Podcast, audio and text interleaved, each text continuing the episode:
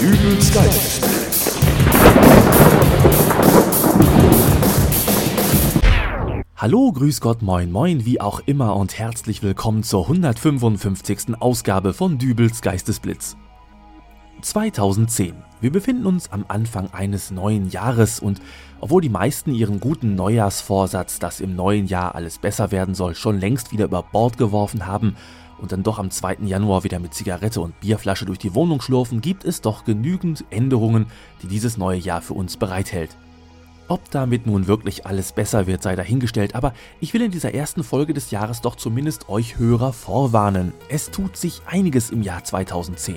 Die erste wohl schwerwiegendste Änderung, mit der sich einige schwer tun dürften, wäre schon einmal, dass die letzten beiden Stellen bei der Schreibung eines Datums ab sofort nicht mehr 09, sondern 10 sind. Wissenschaftler einer amerikanischen Elite-Universität haben errechnet, dass nach dem 31.12.10 die Datumsschreibung mit 11 am Ende weitergehen soll, was von zahlreichen religiösen Vereinigungen jedoch als bloße Vermutung kritisiert wurde, die sich nur auf unzureichende Erfahrungswerte stützen solle. Worauf man sich aber zu 100% verlassen kann, ist die Aufrüstung von Sicherheitsmaßnahmen in unserem Alltagsleben. Der Terrorismus tobt halt überall. In den vergangenen Tagen des letzten Jahres wurde in sämtlichen Medien das Thema Nacktscanner wieder aufgeworfen. Ein Gerät, mit dessen Hilfe man an Flughäfen beispielsweise einerseits am Körper von Passagieren versteckte Waffen ausfindig machen kann, andererseits aber auch die Bediener jener Geräte ganz genau sehen können, wie es so unter der Kleidung der zu Untersuchenden ausschaut. Natürlich hat so etwas Diskussionspotenzial. Vielleicht sollte man alternativ, bevor diese Geräte in den Großeinsatz an einen Flughafen gehen, erstmal eine Art Generalprobe im Kleinen durchführen. Einmal bis zur Haltestelle Viktoriastraße, bitte. Danke.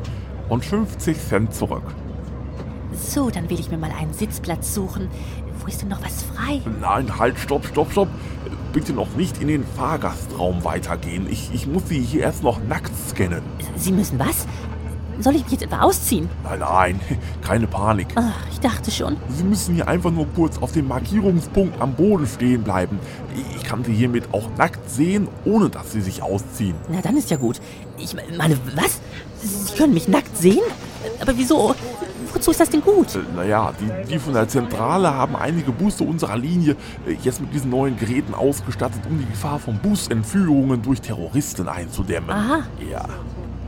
Kommt das denn häufig vor?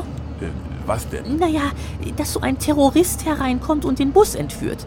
Ja, eigentlich. Äh, gute Frage. Ihre Zentrale muss sich doch irgendwas dabei gedacht Äh, haben. Ja, ja, äh, bestimmt hat sie das. Wann haben Sie denn das letzte Mal bei Ihrer Frau zu Hause angerufen und gesagt, Schatz, ich komme heute später nach Hause, ich muss noch mal nach Bagdad? Eigentlich noch nie. Äh, wissen Sie, wir testen diese Geräte auch nur für die großen Flughäfen. Also, wenn wir jetzt beispielsweise drei Monate diesen Nacktscanner in unserem Bus installiert haben und äh, der Bus in dieser Zeit nicht vom Terroristen entführt wird, dann wäre das doch ein Zeichen dafür, äh, dass das was gebracht hat. O oder? Also, für mich klingt das plausibel. Aber wenn bisher kein Terrorist den Bus übernommen hat, könnte es denn dann nicht sein, dass Sie ohnehin schon irgendetwas hier haben, was Terroristen davon abhalten könnte, ihren Bus nach Bagdad zu entführen? Wie, wie- wieso denn überhaupt über Bagdad? Naja, so Terroristen werden garantiert keinen Bus überfallen und damit an die Nordsee fahren. Aber nach Bagdad. Es ist doch nur ein Beispiel. Also, haben Sie hier irgendwas, was vielleicht schon dafür verantwortlich sein könnte, dass dieser Bus noch nie entführt wurde? Etwas, das Terroristen abhält. Ja, habe ich hier. Lenkrad, Gas, Kupplung, Bremse, Tacho. Alles, was so ein Bus halt hat. Ich glaube auch nicht, dass mein Scheibenwischer Terroristen abhalten könnte. Und was ist das da vorne an der Armatur? Das? Äh, ach so, naja, das gehört ja eigentlich nicht zur Standardausrüstung und mein Chef hat das auch eigentlich gar nicht so gerne, wenn wir Busfahrer unseren Arbeitsplatz so individualisieren. Das ist doch so ein Wackeldackel, oder? Ja, äh, meinen Sie etwa der... Wäre ja möglich. Ja, das wäre jetzt ein Ding. Äh, Stellen Sie sich mal vor, das wäre so. Dann könnte man ja die Anzahl der Flugzeugentführungen drastisch absenken, indem man einfach nur kleine Wackeldackel im Cockpit eines Flugzeugs installiert. Wäre auch billiger als so ein Nacktscanner. Vielleicht gehen ja auch diese gehäkelten Toilettenrollen über Zuge, wie sie früher immer einige auf der Hutablage hinten im Auto gehabt haben. Ja, naja, ja, aber das äh, sind ja alles nur Spinnereien. Äh, wenn Sie dann jetzt bitte so freundlich wären, sich einmal auf die Markierung zu stellen, damit ich Sie nackt scannen kann. Na gut. Hein, da kommt die Linie 1. Bist du bereit? Jawohl, Fiete. Dein Sprengstoffgürtel sitzt. Wie angegossen. Und der Zünder ist scharf. Maschinenpistole. Geladen und unter der Jacke versteckt. Nun gut, denn. Äh, warte. Wir nehmen einen anderen Bus. Warum, Fiete? Hast du nicht gesehen, dass der Fahrer vorne einen Wackeldackel hatte? Ach du Schande. Gut, dass du das noch gesehen hast. Stell dir mal vor, wir wären mit dem gekaperten Bus nach Wilhelmshaven gefahren. Die hätten uns da ja ausgelacht. Ich glaube, wir fahren doch lieber zum Flughafen. Na gut. Hoffentlich haben die da keinen Nacktscanner installiert. Nach dem ganzen Weihnachtsgefresse ist meine Bikini-Figur total versaut. Neben der Nacktscanner-Thematik gibt es aber noch zahlreiche weitere Änderungen, die das Jahr 2010 für uns bereithält. Versicherungen und Steuern sind da beispielsweise betroffene Themenbereiche. Auch gibt es Änderungen im Erbrecht. Autofahrer hingegen sollten sich darauf gefasst machen, dass es im neuen Jahr deutlich mehr Umweltzonen gibt als 2009. Und wer dabei erwischt wird, ohne Umweltplakette in eine solche Umweltzone zu fahren, der kann schon mal den Geldbeutel zücken wenn mir hier eine persönliche Stellungnahme gestattet ist. Ich persönlich glaube nicht, dass die Einführung dieser Umweltzonen irgendeinen positiven Effekt auf die Umwelt hat. Dennoch sollte man, wenn man schon ohne Plakette in einer solchen Zone erwischt wird, keinen Groll gegen die Hüter von Gesetz und Ordnung hegen. Schließlich machen die ja auch nur ihren Job und teilweise geht denen das so in Fleisch und Blut über, dass selbst zu Hause kein Feierabend in Sicht ist. Schatz, gut, dass du da bist. Das Essen ist gleich fertig. Ach, das ist schön. Wie war dein Tag? Naja, zehn Umweltsünder habe ich heute wieder erwischt. Komplett ohne Plakette in einer Umweltzone, diese Stinker. Meinten, sie könnten da einfach alles so mit ihren Abgasen verpesten, aber nicht mit mir. Hm, mein Mann, der Retter der Umwelt. Ich bin so stolz auf dich.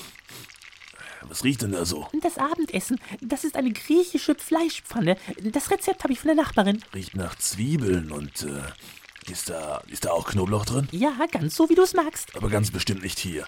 Du machst jetzt ganz schnell den Herd aus und entsorgst das. Was? Na, ab in den Müll damit. Und den Müllbeutel ordentlich zuknoten. Ja, aber. Engelchen, es ist ja lieb gemeint mit einer griechischen Pfanne, aber seit dem 01.01.2010 leben wir hier in einer Umweltzone. Da sind solche hochgradig nasenbelastenden Gerichte ohne Plakette nicht mehr zulässig. Und äh, ich sehe hier keine Plakette. Ja, aber das ist doch. Was sollen wir denn jetzt essen? Na, ein Butterbrot tut's doch auch. Butterbrot? Ich rackere mich hier ab, um den Herrn ein ordentliches Abendessen zu zaubern und er will nur Butterbrot. Ach komm, nicht böse sein. Äh, lass dich doch mal in den Arm nehmen. Ach, weißt du, manchmal nimmst du deine Arbeit wirklich zu ernst. Du weißt doch, dass ich nicht böse meine. Ja, aber was schnupperst du denn? Dieser Duft. Das ist das Parfüm, das du mir zu Weihnachten geschenkt hast. Wie findest du es? Hm. Was ist denn? Was schaust du mich jetzt so an? Ich suche deine Plakette. Meine Plakette? Du, du hast mir dieses Parfüm doch selbst geschenkt. Ja, richtig. Am 24.12.09. Du hattest genau eine Woche Zeit, es aufzubrauchen. Da du keine Plakette trägst, muss ich nun leider 40 Euro in Rechnung stellen. Bitte? Doch nun reg dich nicht auf. Eigentlich wäre ja noch ein Punkt in Flensburg fällig, aber äh, da wir uns hier nicht im Straßenverkehr befinden. Du hast sie doch nicht alle.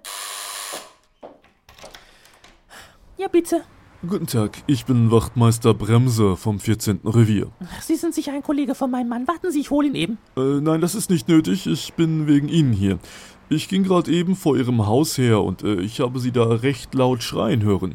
Ist das jetzt nicht mehr erlaubt? Nun ja, wie Sie vielleicht wissen, befindet sich Ihre Straße seit dem 01.01.2010 in einer sogenannten Umweltzone. Zum Schutz der Umwelt wurde neben der Verringerung von Schadstoffemissionen auch das Überschreitungsverbot einer Lautstärke von 70 Dezibel beschlossen. Und äh, Sie lagen gerade deutlich darüber. Das glaube ich jetzt nicht. Ich muss Ihnen also leider einen Strafzettel in Höhe von 60 Euro ausstellen. Und äh, sagen Sie mal, haben Sie Parfüm drauf? Ah, Ich glaube, ich hole mir dann morgen gleich mal doch eine Umweltplakette. Das macht heute dann aber trotzdem 100 Euro. So, nun aber auch genug für heute. Ich wünsche euch allen trotz der vielen Änderungen ein erfolgreiches neues Jahr 2010 und hoffe, dass ihr auch bei der nächsten Folge von Dübels Geistesblitz wieder mit dabei seid. Bis dahin, alles Gute, euer Dübel und tschüss.